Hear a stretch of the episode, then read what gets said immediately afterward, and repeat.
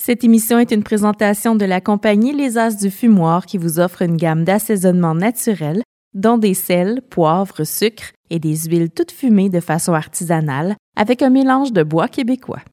Pour leur gamme de produits pour les produits fous de la bouffe, visitez le www.lesasdufumoir.ca. Tu peux le demander à ma blonde. Je pense que j'ai plus d'épices que je devrais légalement en avoir chez nous. J'en ai une armoire pleine dans la cuisine, puis deux boîtes pleines au sous-sol avec des sachets, des pots, puis des sacs Ziploc bien pleins. Pourquoi j'ai autant d'épices? Ben parce que j'aime ça. Puis parce que j'aime faire mes mélanges d'épices moi-même. Pourquoi acheter un mélange d'épices grecques quand tu peux le faire toi-même à la maison?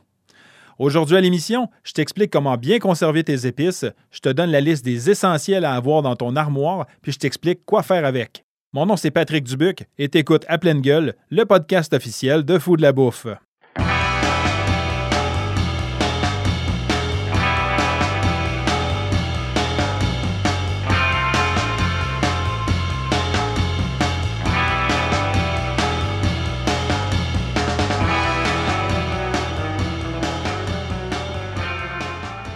Si tu cherches sur Urban Dictionary une description pour le mot épice, tu vas réaliser que c'est un jargon pour du weed shooté avec des produits chimiques. OK.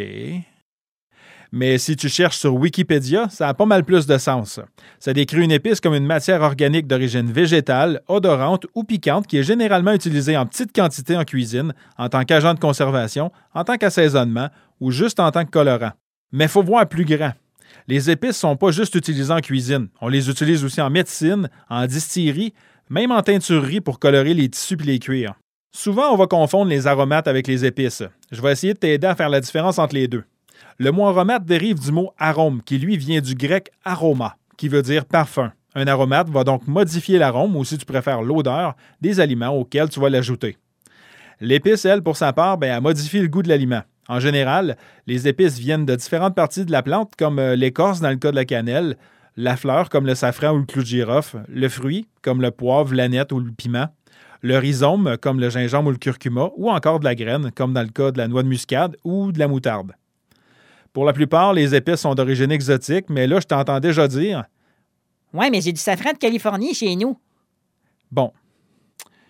Comment je pourrais bien te dire ça gentiment?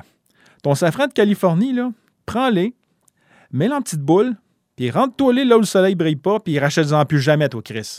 La Californie, ça compte pas comme une destination exotique. En plus, au niveau de la qualité, c'est probablement un des safrans le plus cheap que tu peux acheter. Souvent, des épices, c'est pas donné non plus. Ça fait que j'ai fait bien des recherches pour savoir comment bien conserver ces épices, puis il n'y a pas un site web qui dit pareil. Ça fait qu'en 2018, j'ai eu la chance de pouvoir jaser au téléphone avec Guillaume Crousset, le PDG de Crousset Épices du monde entier. J'y ai demandé c'était quoi la meilleure façon de garder des épices, puis tant qu'à l'avoir au bout du fil, ben, j'y ai demandé quelle épice, selon lui, était essentielle à avoir dans sa cuisine. En ce qui concerne la conservation des épices, c'est facile, facile. Premièrement, ça va te prendre de la noirceur. Le soleil pour les épices, c'est comme la kryptonite pour Superman. C'est leur faiblesse. Ça va faire perdre la belle coloration à tes épices, puis en plus, ça va les dénaturer. La meilleure méthode, c'est de conserver tes épices loin de la lumière. Oublie les beaux petits présentoirs à épices vendus en grande surface avec des belles petites bouteilles transparentes pour mettre sur ton comptoir. L'idéal, c'est une armoire ou un tiroir. L'autre grande faiblesse de tes épices, c'est l'humidité. C'est pas compliqué, ça peut carrément détruire tes réserves d'épices. Ça fait qu'il est important de garder l'environnement où tu gardes tes épices secs pour éviter de les gaspiller. Comme dans Dune. L'épice. OK, on vient à l'émission. Pat, concentre-toi. Je disais aussi sur Internet que l'endroit doit être frais. À ça, Guillaume m'a répondu que ce n'était pas une obligation tant que la température est dans les normales. En plus, Guillaume me recommande de ne pas acheter des grandes quantités d'épices à la fois pour permettre une plus grande rotation dans ton armoire. Avec une durée de vie moyenne d'un an, ben, ce n'est pas nécessaire d'acheter des gros contenants d'épices. Le seul produit qui peut faire peut-être exception à cette moyenne-là, c'est la noix de muscade, qui est entière, bien entendu, puis les bâtonnets de cannelle. Quand tu peux le faire, achète toujours tes épices entières. Elles se gardent pas mal plus longtemps. Ensuite, j'ai demandé à Guillaume Crousset de me donner la liste d'épices essentielles à avoir dans son armoire. Premièrement, j'y ai pas dit que mon armoire était pleine puis qu'elle débordait. Je l'ai laissé parler. Il n'a pas hésité une seconde, puis il m'a sorti sa liste d'essentiels. La cannelle, la coriandre, le cumin, curcuma, la muscade, l'origan, le paprika, le poivre, le romarin, le safran, la sarriette, la sauge, puis le thym. Comme je disais il y a quelques secondes, quand tu peux le faire, achète toujours tes épices entières. Par exemple, achète pas de la muscade moulue, achète plutôt de la noix de muscade que tu vas transformer toi-même avec une microplane ou encore des grains de poivre que tu vas passer dans un moulin à café dédié parce que tu veux pas mettre ça dans ton moulin à café normal ou encore avec un pilon puis un mortier. Tu me remercieras plus tard. Quand c'est possible, achète tes herbes fraîches aussi. Puis si tu les utilises pas toutes, ben déshydrate-la. Si tu n'as pas un déshydrateur, c'est facile. Tu peux les faire sécher au four à 150 degrés Fahrenheit. Ça, c'est 65 degrés Celsius pour les foodies français. Puis euh, pendant à peu près une heure. Si la feuille se défait toute seule, ben c'est parce que c'est prêt. Bon, à go, on décortique la liste des essentiels de Guillaume. Go! La cannelle de meilleure qualité vient du Sri Lanka, des Seychelles ou euh, de Madagascar. On l'utilise en cuisine dans la préparation de chocolat et de certaines liqueurs, mais aussi dans la cuisine indienne et orientale. Au Portugal, on l'utilise dans la recette des fameux pastéis de nata, ou si t'as mieux, les tartelettes portugaises, euh, qui ont été rendues populaires ici au Québec par le docteur Horacio Arruda. Si tu ne sais pas de quoi je parle, soit tu vis pas au Québec, soit tu vis en dessous d'une roche dans le milieu du bois. Aux États-Unis et au Canada, ben, on l'utilise principalement dans la préparation de desserts comme la tarte aux pommes ou encore euh, les plats sucrés avec des pommes dedans. La coriandre, c'est une plante aromatique, mais elle fait quand même partie de la liste parce que c'est pas rare de voir de la coriandre séchée dans le rayon des épices à l'épicerie. La coriandre fraîche s'utilise de la même façon que le persil. Ça donne rien de la chauffer, tu vas juste scraper ta coriandre. Contente-toi juste de l'ajouter en fin de cuisson pour garder son parfum intact. Laisse les feuilles entières ou hache-les finement pour parfumer du riz, une tagine ou encore euh, une omelette. Tu peux aussi ajouter de la coriandre fraîche à tes sauces ou à tes salades. Le cumin, ben, c'est une autre plante aromatique qu'on retrouve euh, souvent dans le rayon des épices. Il est de la même famille que le persil, puis il est souvent utilisé dans la cuisine mexicaine et espagnole. On l'utilise pour faire le curry, le chili, puis le garam masala. On peut l'utiliser aussi en remplacement du carvi dans certaines recettes, mais pas toutes. Là. On l'utilise pas mal dans la majorité du nord de la Chine, dans les régions musulmanes, puis à Pékin pour assaisonner l'agneau. Euh, dans ces cultures-là, on l'utilise aussi pour réduire les fortes odeurs des viandes rouges ou encore des poissons. Le cumin ont aussi en jeu quand il vient le temps de faire des tagines du Maroc, du couscous tunisien, du lablabi, les merguez, le gazpacho et les empanadas. Le curcuma, comme on le connaît, est fait du rhizome d'une plante qui est séchée puis réduite en poudre.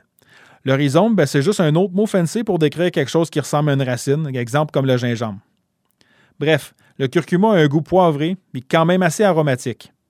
On le retrouve entre autres dans les ingrédients du razel anout, du garam masala et du curry. Au niveau culinaire, on le retrouve un peu partout dans le monde, de Malaisie au Cambodge, en passant par le Japon puis les États-Unis. D'ailleurs, aux États-Unis, on l'utilise dans la composition de la moutarde jaune, qu'on connaît aussi sous le nom de moutarde baseball. La muscade, ou la noix de muscade, est utilisée râpée pour épicer les viandes, les soupes, les purées de légumes, puis même les cocktails. On l'utilise entre autres dans la composition du curry. En cuisine française, on s'en sert dans la sauce béchamel, dans le gratin dauphinois, la fondue savoyarde ou encore la quiche lorraine. L'origan, séché ou frais, on le retrouve dans plusieurs recettes portugaises, grecques et italiennes. Il trouve sa place dans les sauces aux tomates, puis il s'entend super bien avec le basilic et le thym. C'est comme des grands chums. Le paprika, ben lui, est excellent pour donner de la coloration à tes recettes puisque sa fragrance est assez légère puis neutre pour permettre de l'incorporer à tes mets favoris sans pour autant changer le goût. Pour un kick intéressant, essaye le paprika fumé. Le poivre. Bon, là, on entre dans un autre monde. Blanc, noir, rouge, vert. Il y en a de toutes les couleurs puis tous les goûts. Les vrais poivres, c'est ceux qui proviennent des bêtes et plantes de la famille des pipéracées. Bon, faut pas se leurrer. La couleur, c'est pas des plantes différentes. C'est juste les baies de poivrier qui sont cueillies à différents moments pendant la maturation du plant. Par contre, chaque baie a sa force, sa saveur et ses utilisations. Documente-toi bien avant de prendre n'importe quel poivre. Là, je t'entends dire. Ouais, mais le poivre rose, lui. Il appartient même pas à la même famille de plantes, fait qu'aujourd'hui, j'en parlerai pas à l'émission. Par contre, achète-le en grains puis réduis-le en poudre avec un moulin à café dédié ou avec un pilon puis un mortier pour un maximum de fraîcheur puis de saveur. Pas compliqué, tu peux en mettre partout. Il s'entend pas bien avec la cuisson, fait que tu l'ajoutes seulement en fin de cuisson au moment de servir. Le romarin, une autre plante aromatique. Là, Guillaume, tu me fais mentir. Les branches feuillues de romarin s'utilisent idéalement fraîches, mais peuvent également se conserver séchées. On utilise généralement le romarin dans la préparation des ragoûts, des civets, des soupes, puis dans certaines sauces. Il n'y a pas grand-chose qui accote le fait de rajouter une branche de romarin dans le poêle d'un steak en train de griller ou ajouter une marinade pour ta viande favorite. On peut aussi l'utiliser pour fumer en lançant quelques branches dans les charbons de ton barbecue ou dans ton fumoir. Finalement, pourquoi pas t'en servir comme brochette pour tes légumes? De cette façon-là, tu fais une pierre deux coups, tu vas aromatiser tes légumes, puis tu as déjà ton bâton pour tes brochettes. Le safran, lui, il est disponible sur le marché de divers endroits. Selon le PDG de Crousset Épices du monde entier, le safran qui vient d'Iran est de plus grande qualité que celui de Californie. De toute manière, tu sais à cette heure ce que je pense du safran de Californie. On l'utilise pour son pouvoir colorant, mais aussi pour son goût amer aux notes caractéristiques de foin puis de terre fumée qui relèvent parfaitement le goût des aliments qui accompagnent.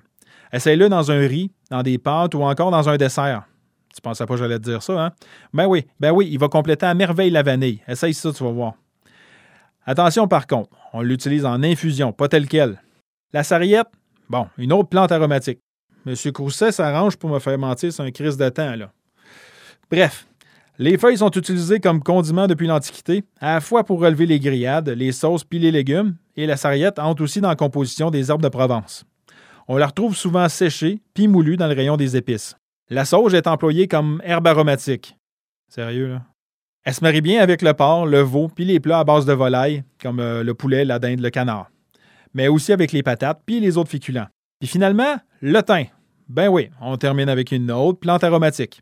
On l'utilise dans les farces de viande ou dans les volailles ou encore dans les marinades. Les ingrédients marinés vont ensuite être cuits à poêle ou encore mieux au barbecue pour permettre au thym de libérer ses huiles essentielles puis d'exprimer pleinement son potentiel. Le thym s'entend bien aussi avec les patates, le pain puis les pâtes brisées.